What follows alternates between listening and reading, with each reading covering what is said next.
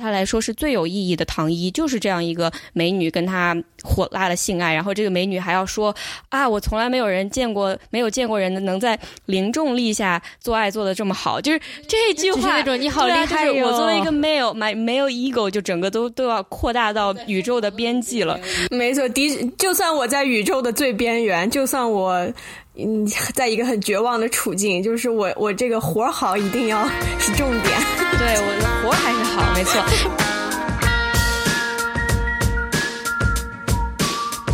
大家好，欢迎收听本期《小声喧哗》，我是主持人 Easy 木哥。嗯，今天节目开始之前，我其实想先谢谢大家过去一年的支持。今年的三月八日呢，是我们的一周年，然后我们发起了 Patreon 的这个募捐项目。呃，虽然我们比不上 Bernie Sanders 和 Pete Buttigieg，但是也可以说有很多人以及小额的捐款。然后，所以说如果下个月大家不取消的话，我们就可以收支平衡啦。谢谢大家，鼓掌。感谢。今天这期节目其实我有点紧张，因为我们聊的话题是科幻。然后今天我们请来的嘉宾也是非常厉害，和我一起录这期节目的主播还有呃加州女孩阿弗拉，大家好，我是阿弗拉，以及靠谱青年伊娜，大家好，我是伊娜。然后我们特别请来了科幻作家陈秋帆，跟大家打个招呼。Hello，大家好，我是陈秋帆。嗯，对于很多呃中国的科幻迷来说，我觉得我们嘉宾其实不太需要介绍，但是我还是稍微介绍一下。陈秋帆呢是八零后一代中国科幻作家中的佼佼者，也而且也是一位科技行业的工作者。他曾经多次斩获中国各大科幻文学奖，比如说中国科幻银河奖、全球华语科幻星云奖等等。然后他的很多作品都是从中国的视角展开，以赛博朋克形式的审美表达对全球化、环境污染、贫富差距等等社会问题的深切忧虑。那这段是阿花帮我写的，谢谢谢谢阿花。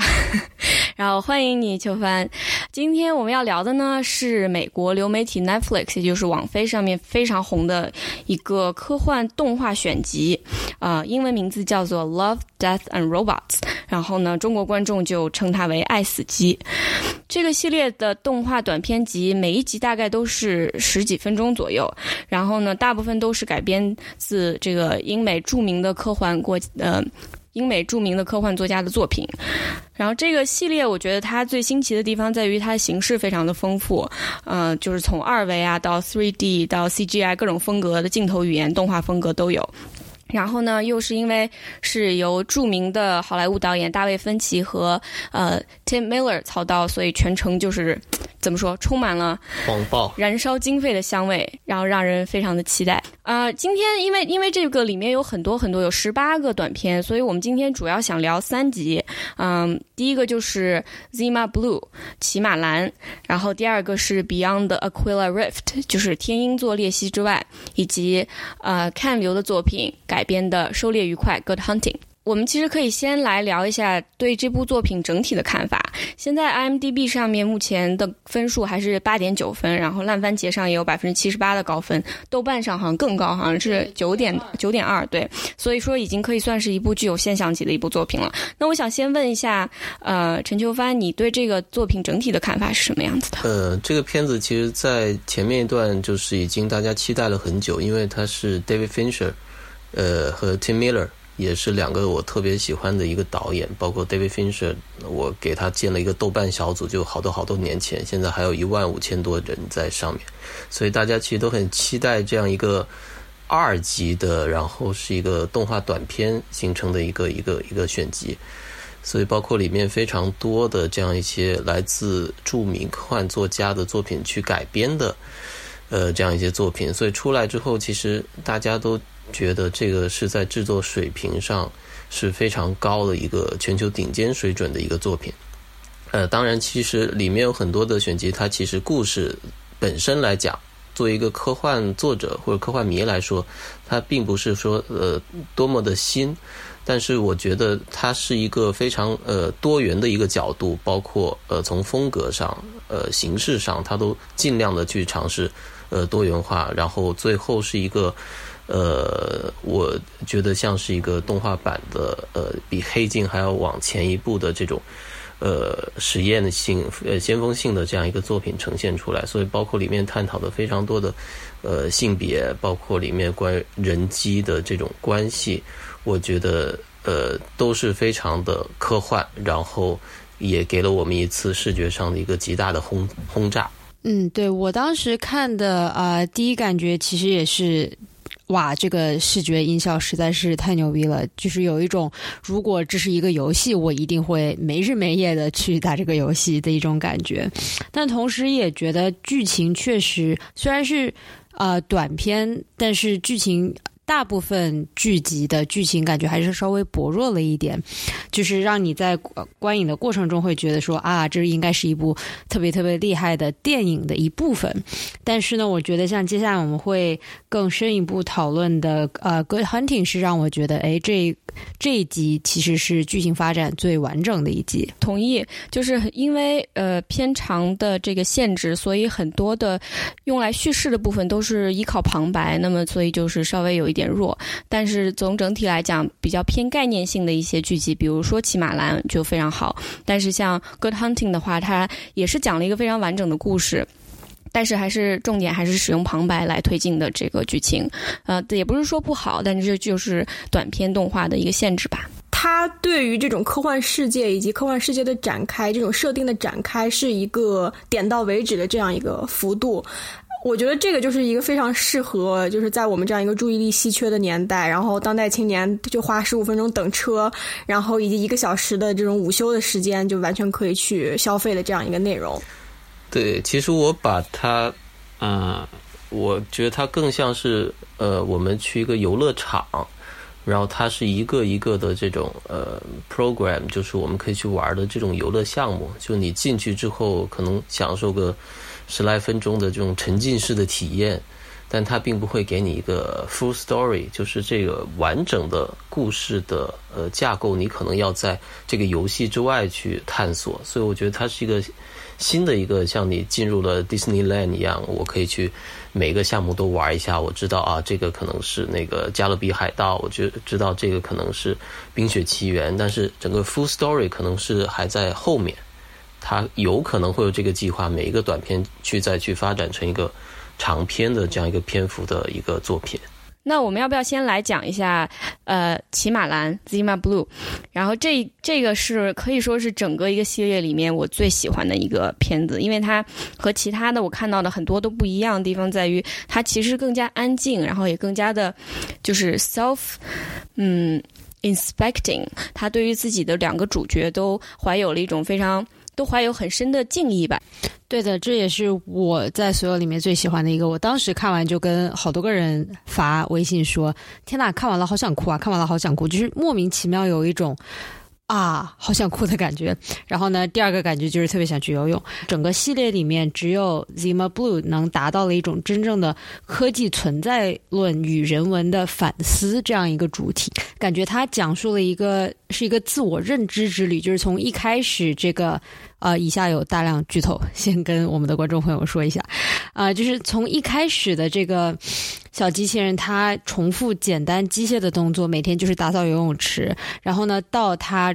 能够开始自主思考，然后呢，去探索这个世界，探索这个宇宙。不管是说精神上的，还是说他通过改变自己的身体，能够 physically 去探索整个宇宙。然后呢，到最后的这种返璞归真，然后重新的从重复简单任务中得到一种快乐，就感觉是有一种就是看尽人间沧桑，然后最后意识到其实简单的东西才是最最给人带来幸福的。呃，对，这其实也是那个呃，我虽然看过 Alastair Reynolds 的那个原著嘛，但是我觉得这部动画片其实它是一个更呃抽象、更呃有意境的一个方式再现了他那个原著。我觉得甚至有一种近乎禅宗的一种精神在里面，就是他表现的是一个人历经他的身体。历经他的意识不断的被改造，不断的演变成不同的形态，但他最后还是要回到他最初的那个起点，也就是我们中文里常说的“不忘初心”，就这句非常俗套的老话。然后他最后用一种非常决绝的行为艺术的方式，把自己回归到那个原点。我就尽量不剧透啊，因为我觉得这个会会影响大家一个观影的乐趣。呃，包括它整个视觉上的呈现，巨大的尺度跟最后小小的游泳池，这种呃强烈的视觉上的对比，我觉得都是整个剧集里我觉得做做的最到位的。所以呃，我我很同意刚才呃是伊娜还是谁说的，就是对对对，就是说这个可能是整个剧集里它最有科幻的核心精神的这种体现，就是体现了一种反思。当然，Good Hunting 也是有很强烈的反思意识，但这可能就是在于这种哲学的呃方向上，它走得更远。它是一种本体论的反思，就是关于一个呃生命、一个物种，它到底最核心的是什么东西？有可能最后回归到就是一点点的这个感官层面上的重复。那这种重复，可能在禅宗里，它就是一个一个修行的一个过程。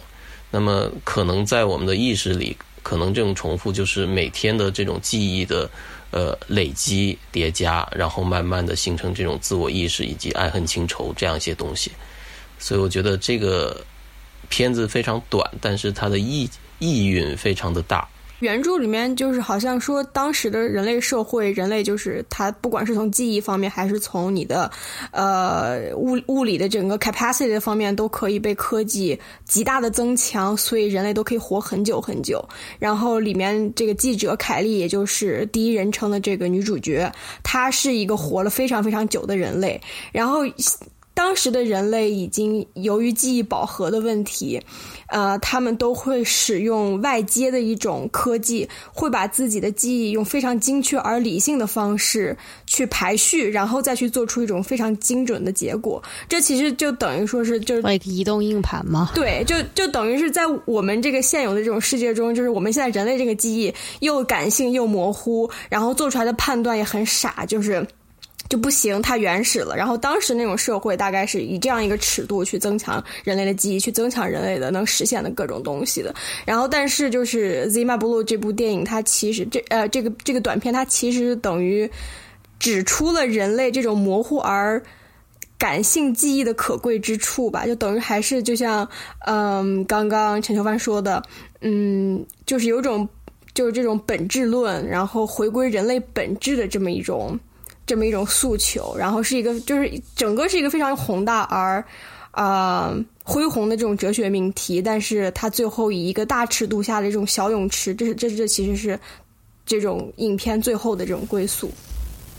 嗯，这个其实让我有点想起另外一个科幻小说，叫做也是一个短篇故事，叫《献给阿尔杰农的花》。然后就是具体的主题不太一样，但是因为阿尔杰农的花那部讲的其实是一个有心智障碍的一个主角 Charlie，然后他接受了一个脑部手术，然后突然变成了一个天才。但是，但是他变成天才的时候，又意识到了这个手术的作用是，呃。是一个暂时的，然后他就最后还是退回了自己最早的时候的这样的一个有智能障碍的这么一个呃一个形就是状态。就这个让我想到《Zima Blue》，主要还是因为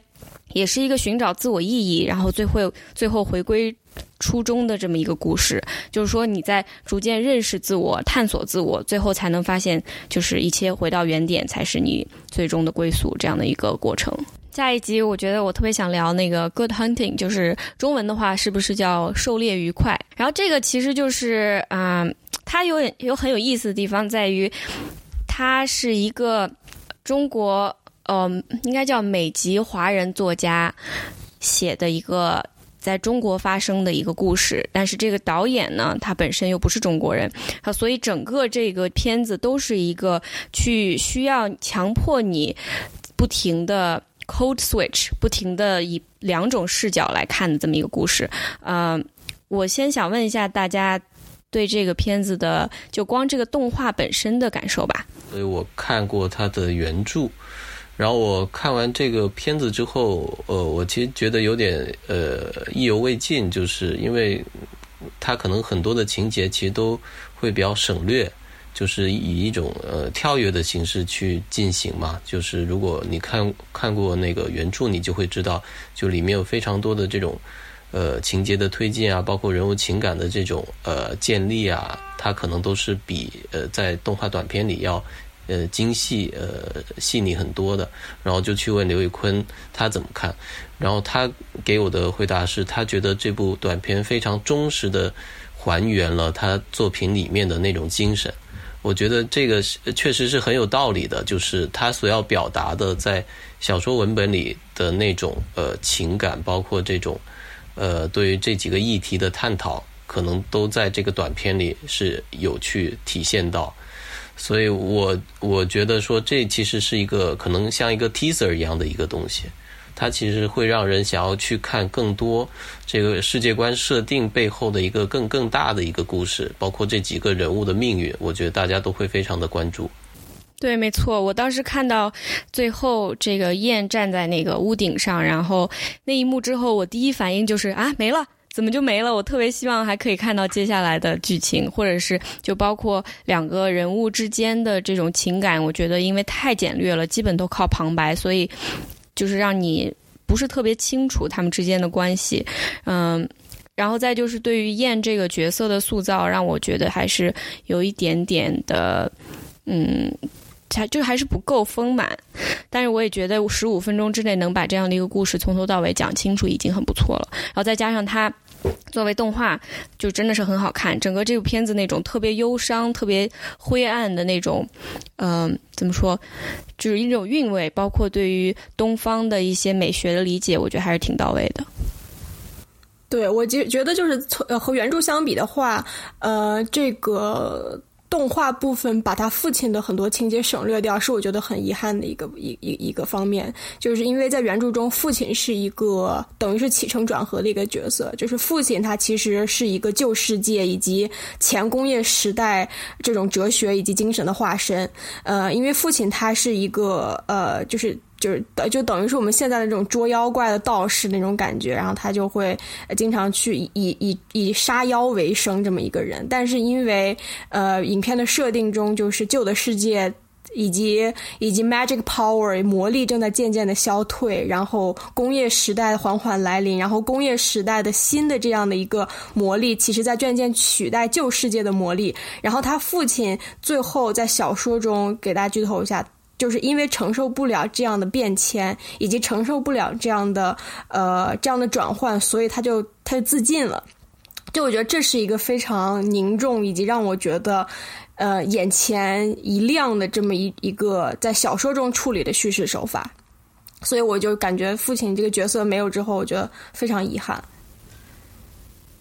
是的，你这么一说，我想到他呃，剧集里面就是一笔带过，说哎呀，父亲去世了，然后是如果他现在还活着，他肯定不会，他肯定无法接受现在世界的改变，就这么一笔带过了。之前看过呃一本书讲的，就叫做《铁道之旅》，就是这个讲的就是大概十九世纪、十八世纪的时候，英国出现第一条铁路的时候，人们对它的反应。其实呃和刘宇坤这个小说中说的说的有点像，就是很多英国人他们是极其反对呃。铁路这种极其工业化象征的这种符号出现在出现在他们的风景画上，出现在他们的文学意象里，出现在他们的讨论中，因为他们觉得，一是铁路它其实截断了这种极其唯美和人文气息的这种 landscape，呃，这种人文的画面；其次就是铁道其实就。把很多人和自然的 connection，人和自然之间的有这种灵晕的连接给破坏掉了。就是这种灵晕叫做 aurora，就是这个词挺玄乎的，就意思就是说铁路它其实把整个这种和谐自然的这种感觉一下打碎了，因为它是呃，就是在不不不管是从就是十九世纪啊，十九世纪末就是刚刚电影工业出现的时候，它其实在电影中是一个。是一个符号化的一个工业的代表，就是如果能联系起来刘宇坤对于铁路这个意象的引用的话，就是我觉得他非常好的表现出来了整个工业化对于中国传统社会的一个 一个冲击，以及这个人物在去静静的目睹这一切的时候，他自己所所做出的一些转变，以及他的动机的这种呈现。对，包括后面，就是其实我们这一次的讨论还是建立在大家已经看过这些片子的假设之上的，所以我就直接说了，就是当时它里面的一个情节处理的，就是为什么要改造燕，是因为这个 Governor 这个角色他无法对人类的身体产生性欲，他就只想跟机器性交。那其实也是一定程度上想要去表现的，就是科技如何把人异化的这么一个主题，就是神怪肉身机器这些东西在不断的发展中，他们之间。间的关系。然后，呃，有一个很有意思的地方在于，这个片子里面一上来就对狐狸精做了一个。注解就可以说，我当时突然就假设自己忘记狐狸精是什么意思，然后就完全带着一个不了解《聊斋》、不了解中国的这些神怪故事的这么一个呃人的眼光去看，我突然发现。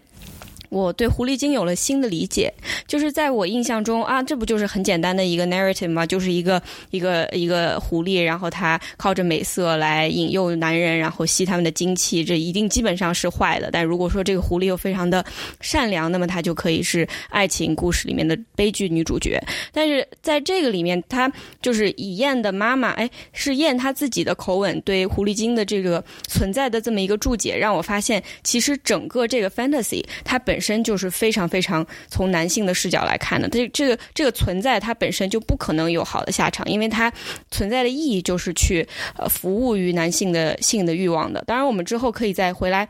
讲整个这个系列嗯之间的性别话题。对，并且他当时一出场介绍狐狸精的时候，并没有翻译成什么 Fox Woman 或者怎么样，直对直接说的就是狐狸精。然后我当时记得看到这一点的时候，觉得说，哎，居然还可以这样，很不错，很不错。对，刘宇坤的小说也是这样的，他就在说呃距离单位的时候也是，就是这个庙大概是一里之外，然后那个里是拼音 L I，然后我说哎挺好，就是其实跟着这个话题，我有点就是我有我有些问题想问我们今天的嘉宾陈秋帆，就是呃这个 Good Hunting 这个剧集，它其中的东方元素，基本上所有人对它其中东方元素的呈现都是态度都是非常积极的，都觉得做得好，做得特别的好。那你觉得？你觉得如何在科幻里呈现东方元素？我知道你之前很多小说里面也是，呃，以东方视角，然后再聊很多就是中国以及未来中国的一些东西。就是你，你对于这个怎么看呢？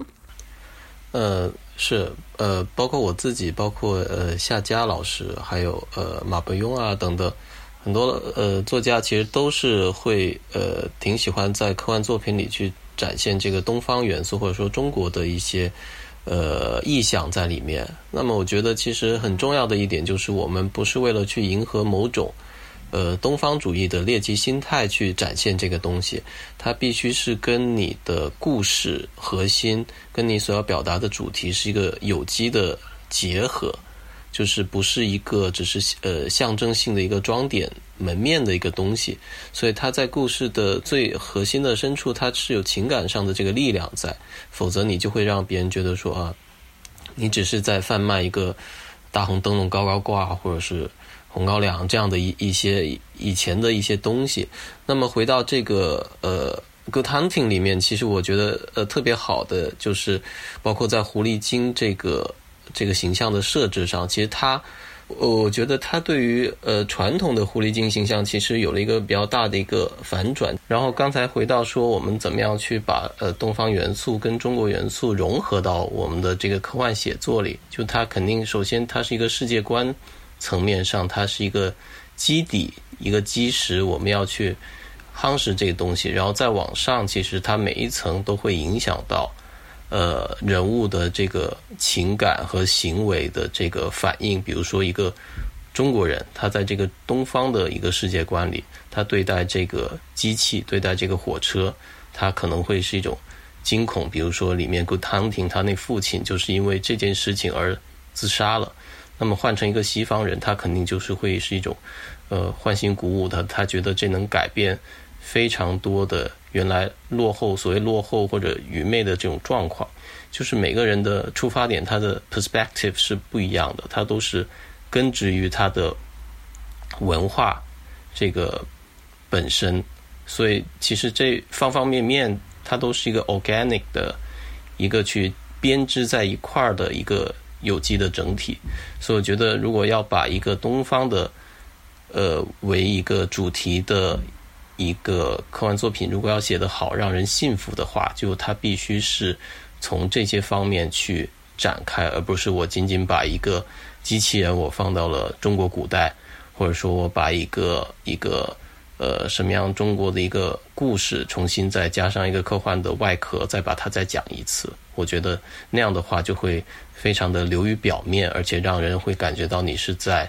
呃比较鸡贼的在。呃蹭一些这样的一些文化的符号。对，就是我们所说的文化挪用，就是挪用，其实它里面包含的一个意思，就是它把这个文化作为一个布景，作为一个画布一样，然后其实真正的创作是和它分离开来的。嗯，然后你提到就是非常 organic，因为《Good Hunting》这个片子，它其中一个主题是讲殖民与被殖民，那么就是香港和英国的关系，以及男性和女性身体的关系。我觉得这是里面一个，嗯，就是这这完全就是整个这个故事非常不可分割的一部分，我觉得非常喜欢。然后，那我们现在就会说一下今天我们聊的第三集，叫做《Beyond the Aquila Rift》，是就读 Aquila 吗？对的。OK，Beyond the Aquila Rift。然后这个片子它从动画风格上就和前面我们讲的两部非常的不一样，因为它几乎可以算是就有点像是一个真人演的，它是一个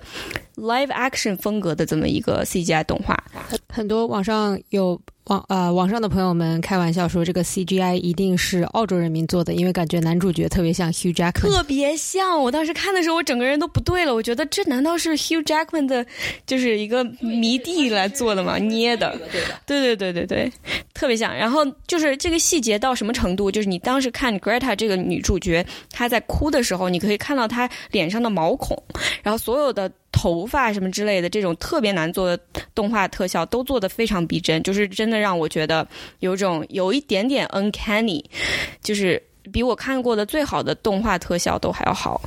嗯，对，这个片子也是改编自就是 Zima Blue 那个作者。同一个作者的一个呃一个短篇小说，呃，但我没有看过原作，就光看这个片子本身的话，我是非常的不喜欢，因为它中间的那一段基本上可以算是没有什么太大意义的一段性爱的描写，让我觉得又好笑又出戏，就是赛博情色呀，这个简直是。对，就是 hardcore sci-fi softcore porn 这种感觉。我当时自己在看的时候，我就觉得哇，Netflix 上看片指日可待，就是直接就就基本上，就就就我对他最大的诟病还是他对于整个剧情没有什么太大的推动。我不知道你们是怎么看的？就是我觉得这是一个落入了一种。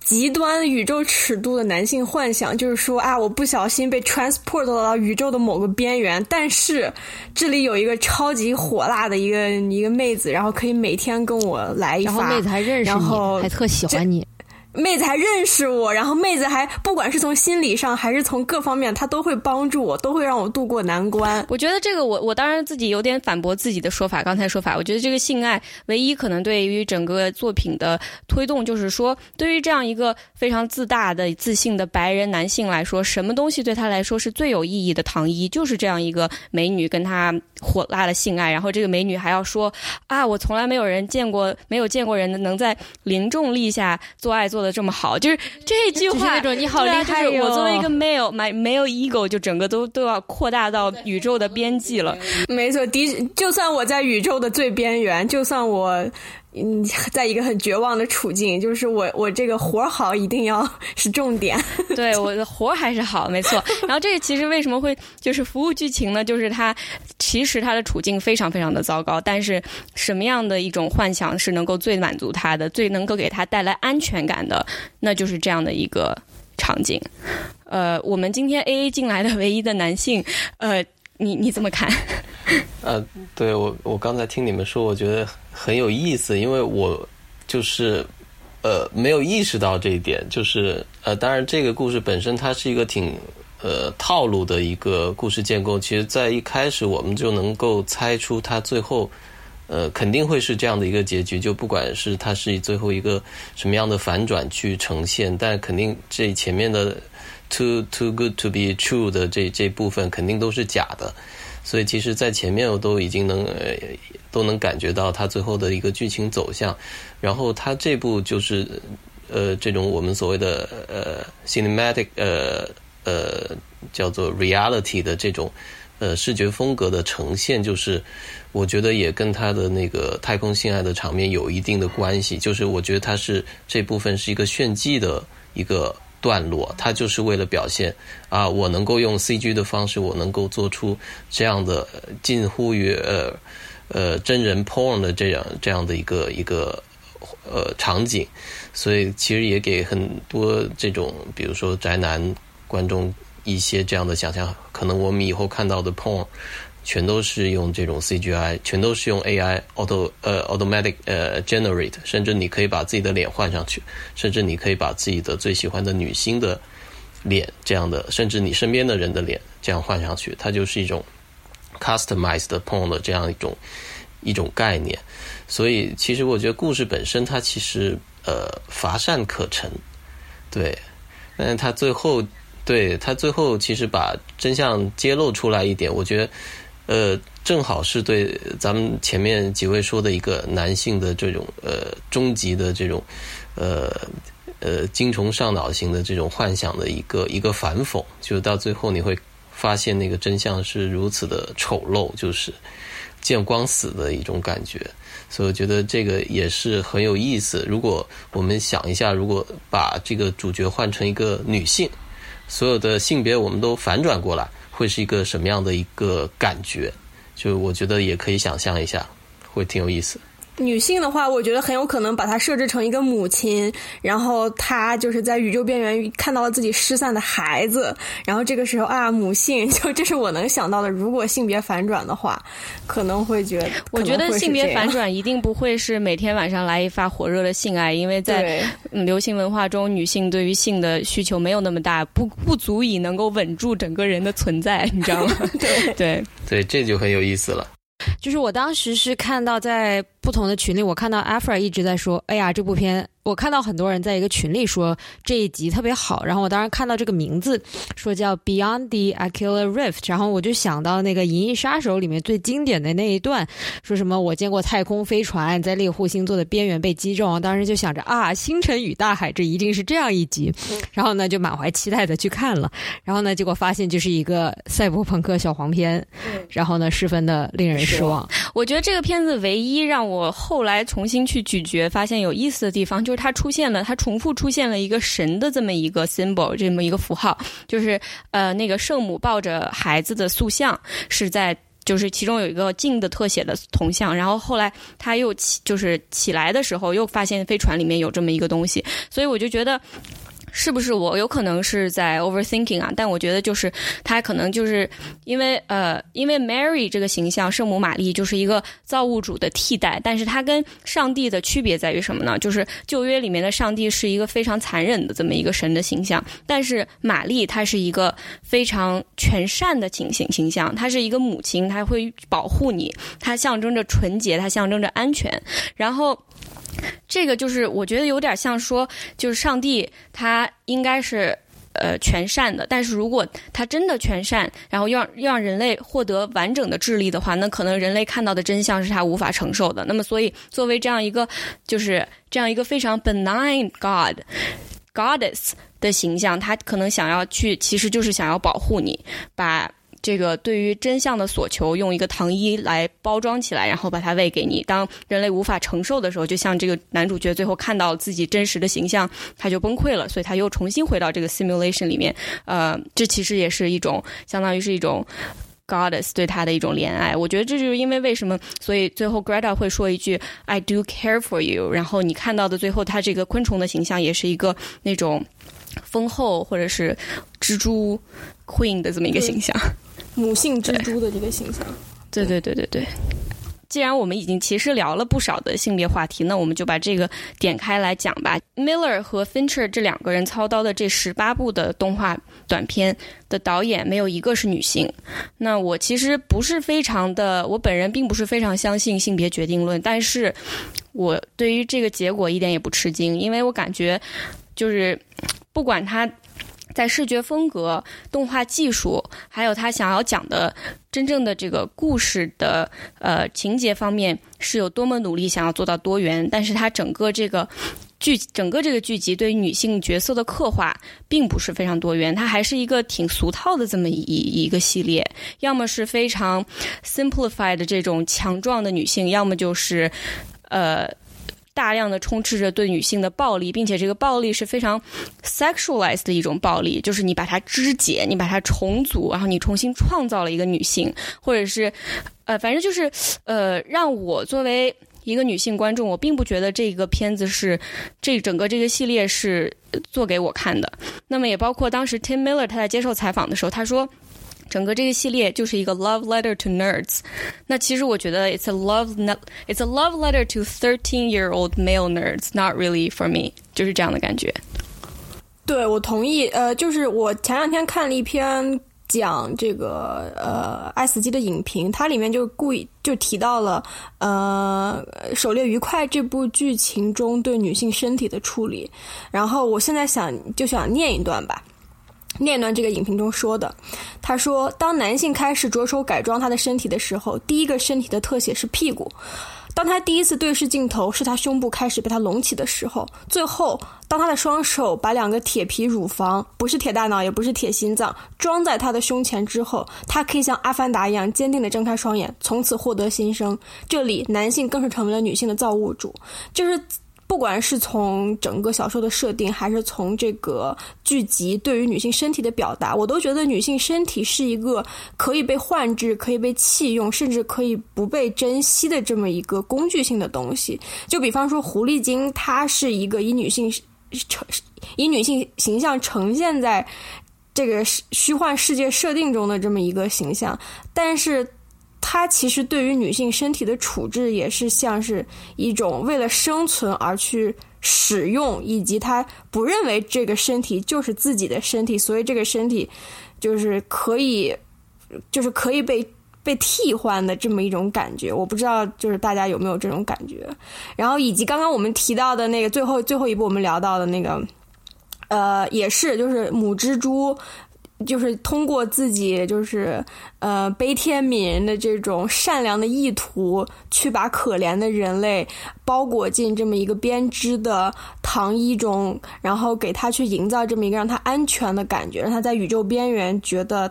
有一个温暖的存在，也是在通过使用女性的身体去达到这样一个一个效果。就是我觉得唯一做的好的就是 Zima Blue，我觉得 Zima Blue 是一个不管是从种族的 representation 还是从女性身体 representation 都做的非常好的一个一个一个片子。因为我意识到里面的那个改造呃擦墙小机器人的那个女性，她是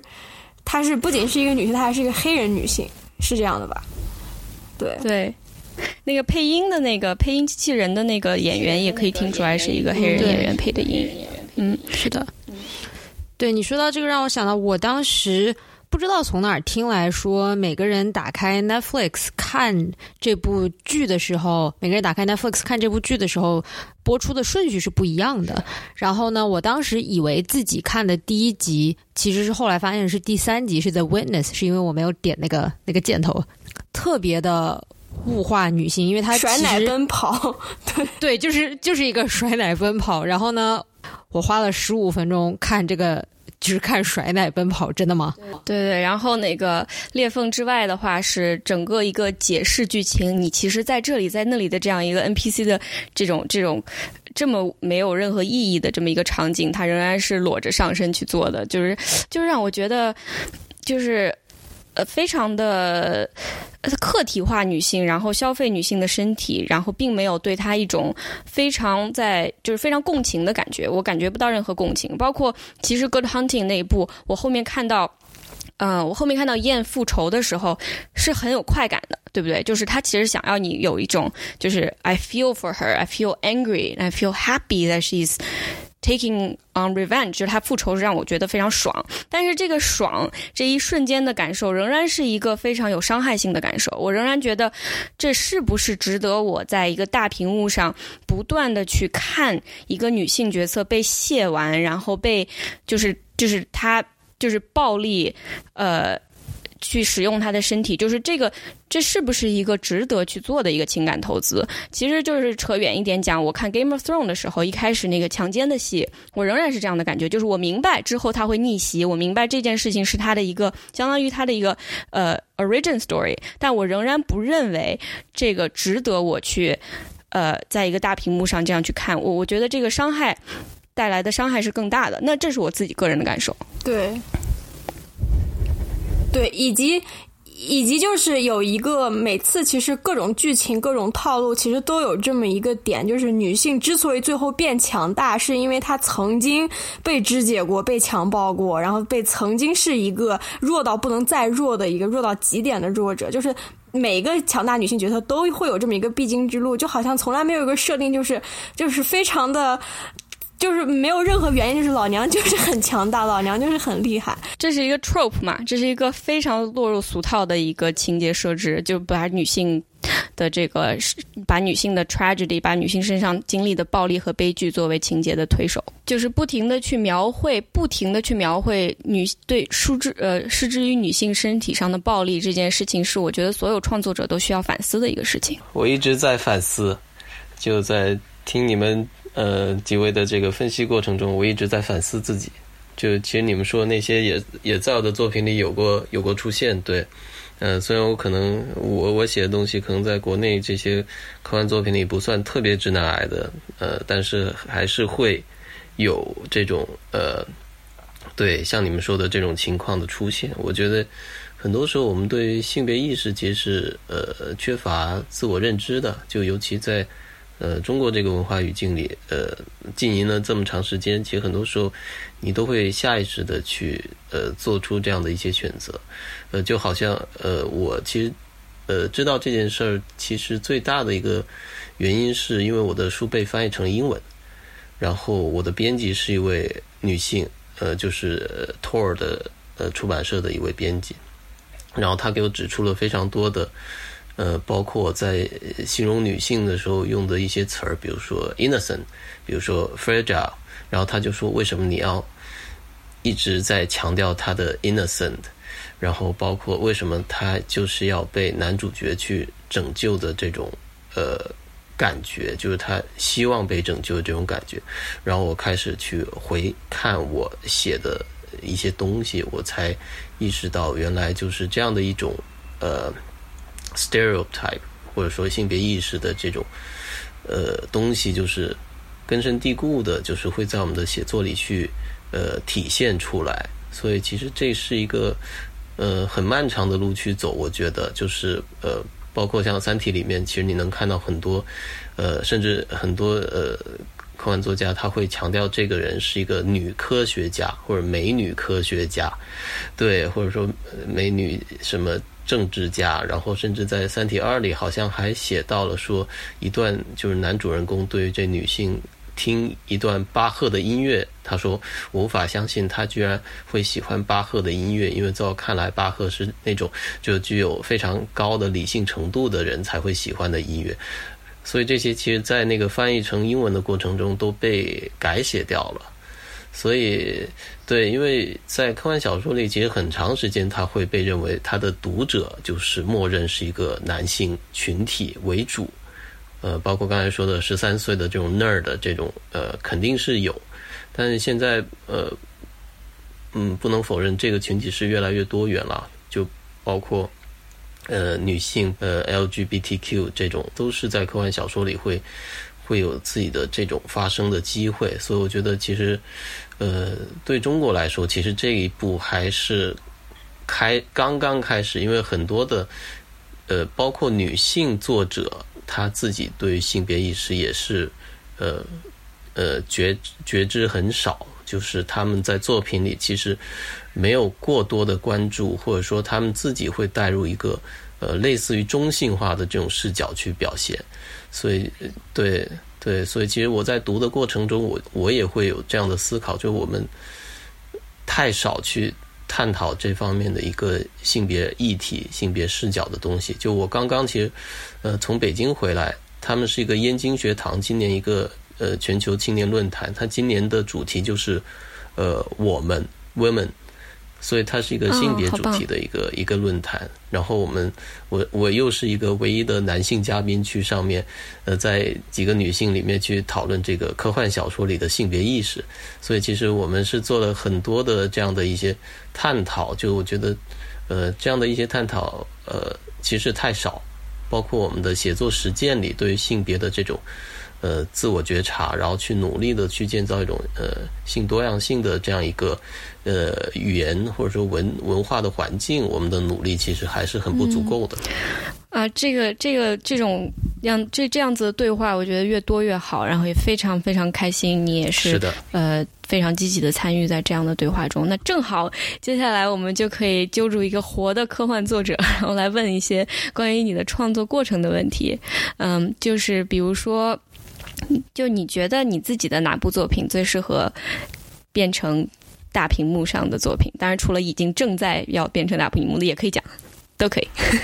对，其实因为今天讲这个《爱死机》嘛，所以我其实想从动画的角度，因为动画它很多程度上更加自由，它受的限制更加少，包括一些可能你用传统实拍的方式无法表现的一些抽象化的，甚至高度呃怎么说跳跃性的这种呃呃视觉呈现，它都能够去去达到。所以我其实更希望去找到这样的一些作品。呃，比如说我有一个短片叫《剧代表女神》，我不知道，呃，你看过没有？对，就是，呃，对，其实它就是一个关于性别议题，虽然很很多人会有不同的读解啊，但是在我看来，我其实是想去表达一个呃女性主义的一个角度的一个一个东西。对，所以其实我是希望从呃，比如说动画电影的角度，我能够去把它变成一个。一个视觉化的东西，我觉得会很有意思，而且这可能是对，呃，以男性为主导的这样一个一个一个呃话语的一个体系，是一个一个挑战吧？对，嗯，对，我觉得那部作品非常的 daring，然后也可能也存在着很大程度上被误解的可能性。但如果真的能够有静影式的这么一种体验呢，会非常非常的。是，就因为我当时收到了很多。呃，反馈就来自读者，有一些就说你为什么要物化女性？呃，对，就就我说这个是我要表达的相反的意思。如果没有表达呃准确，那可能就是我的问题。对，但是很多呃女性读者居多，她们还是从里面感受到了某种力量。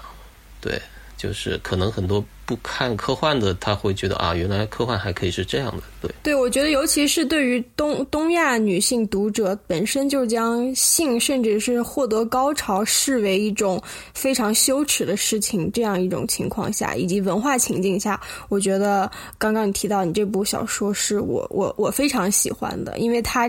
毕生都在探索怎么样达到高潮，我觉得这个就这个设定就很牛逼。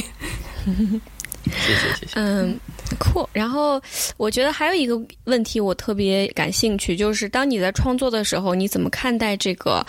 呃社会正义这个问题？这个肯定是我一直在关注和书写的一个一个核心的议题，包括我马上呃这个月底在美国要出版的《荒潮》Waste Tide），嗯，它其实也是一个以女性为主角的一个一个小说，它也是讲述了从。呃，底层，然后这样的一个与垃圾为生的呃一个一个女性劳工的角色，如如何去呃获取这种力量，然后去呃反抗这种呃压迫，这种呃呃这样一个一个一个成长的故事。所以，包括里面探讨了很多呃环境问题，包括这种阶层问题，也包括这种全球化和消费主义所带来的这种呃。呃，破坏性的一个后果，所以我觉得这个，我觉得是科幻的一个呃特点，就是它必须要把问题意识放在很前面，就是它永远是会围绕着一个 what if，呃，我们能借助科幻去实现一些对于极端的环境、极端的人类境况的一些想象。那么在这种极端的境况下，其实每一个人的反应，每一个人的道德抉择。每一个人对正义的理解，他可能都是不一样的。那么，我们可以通过这样的呃想象的实验，去呃测试所有的这些我们所谓人性也好、制度性也好，或者说呃包括技术，它其实是很多人会说它是一个中性的，但其实现在看起来并不一定是中性的，取决于背后使用它的这个力量的一个一个偏好。所以，其实科幻小说就是一个特别好的一个实验田。它可以帮助我们去传递一些这样的一些问题和讯号，让更多的人。让大众去开始思考这样的一个问题，就包括我们在交出我们的一些呃隐私权、我们的个人的一些数据，包括我们在做一些个人选择呃的时候，我们究竟是一个 free will，还是我们受到背后很多你可能自己都意识不到的这样一些力量的左右？所以，其实这是一个呃非常有意思的话题，而且它也是一个文化建构的一个话题。对，那你觉得为什么今年或者说这几年中国在中国科幻它突然走向了一个就走进了主流的视野？是有什么时代的原因吗？对，我觉得这绝对是一个结构性的一个一个趋势。就所谓结构性的趋势，就是不因为某一个人做了什么事情或者某件事的发生。然后改变这个趋势，就不不是因为说我们有了刘慈欣，有了刘宇昆，然后我们才有了中国科幻的这个崛起，而是它，呃，都会到来。就是不管是谁出来，或者说有谁的呃声音在里面，就是因为呃，一个是呃世界呃地缘政治的格局发生了巨大的变化，就是中国在里面的这个位置其实呃崛起的很快，然后它形成了一。一股新的力量，然后第二个就是中国自身的这个变化，就科技在这个中国社会生活里面的呃比重，它扮演的角色是越来越重要，而且是呈现一种加速度的这种趋势。所以在我们看历史，就是包括英国、包括美国，他们科幻小说兴盛的这个时期，都是在这种比如说产业革命，比如说。科技力量的急速发展的这个大背景下出来的，所以中国肯定也不会例外，它也是到了这样的一个历史性的一个阶段。然后，对第三个就是，我觉得中国也有这种对外表达的这种欲望，就是他希望让世界看到的不光是以往的一个旧的中国期，很多人可能对中国。的理解还存在于一个比较前现代的一个状态，甚至他们来到中国就会被，比如上海、比如深圳这样一些城市的景观惊吓到，觉得这是非常未来、非常科幻的一个一个一个城市的一个景观。所以，我觉得科幻绝对就是一个特别好的一个文化载体，来对世界发声。所以，我觉得就这种种的这些因素，它就会。凝聚成一股合力，就让中国科幻现在出来，包括《流浪地球》这样的一个现象级的一个作品。对。